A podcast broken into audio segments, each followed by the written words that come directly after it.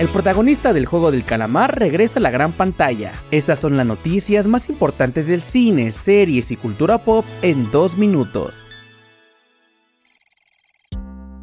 Comenzamos con la noticia de que Netflix presentó el tráiler oficial de Capitanes del Mundo. Esta nueva producción, dirigida por Ben y Gabe Turner, llegará para cerrar el año y nos mostrará un acceso exclusivo desde los vestidores hasta la cancha de los 32 equipos que compitieron por la Copa en el Mundial de 2022.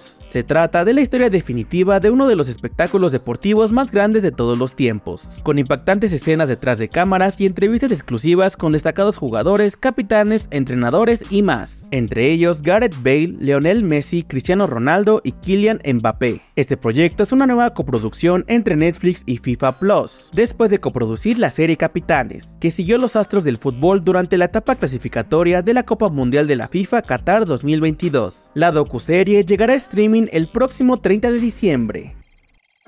Continuamos con la noticia de que se liberó el tráiler de Operación Hunt, película con el actor Lee Jong-jae, protagonista de la exitosa serie El juego del calamar. Su trama se ubica en Corea del Sur durante el año de 1980, donde tras el asesinato del presidente Park por la agencia de inteligencia coreana, el ejército vuelve a hacerse con el poder. Corea del Norte lo ve como una oportunidad para una futura invasión y envía a uno de sus espías. Cabe destacar que Lee Jong-jae, además de coprotagonizar esta película, también dirigió y coescribió el guion junto con Shen-hee. Además, se trata de su ópera prima, por la cual fue nominada al Premio Cámara de Oro en el Festival de Cannes 2022. La cinta llegará a cines de Latinoamérica el próximo 4 de enero.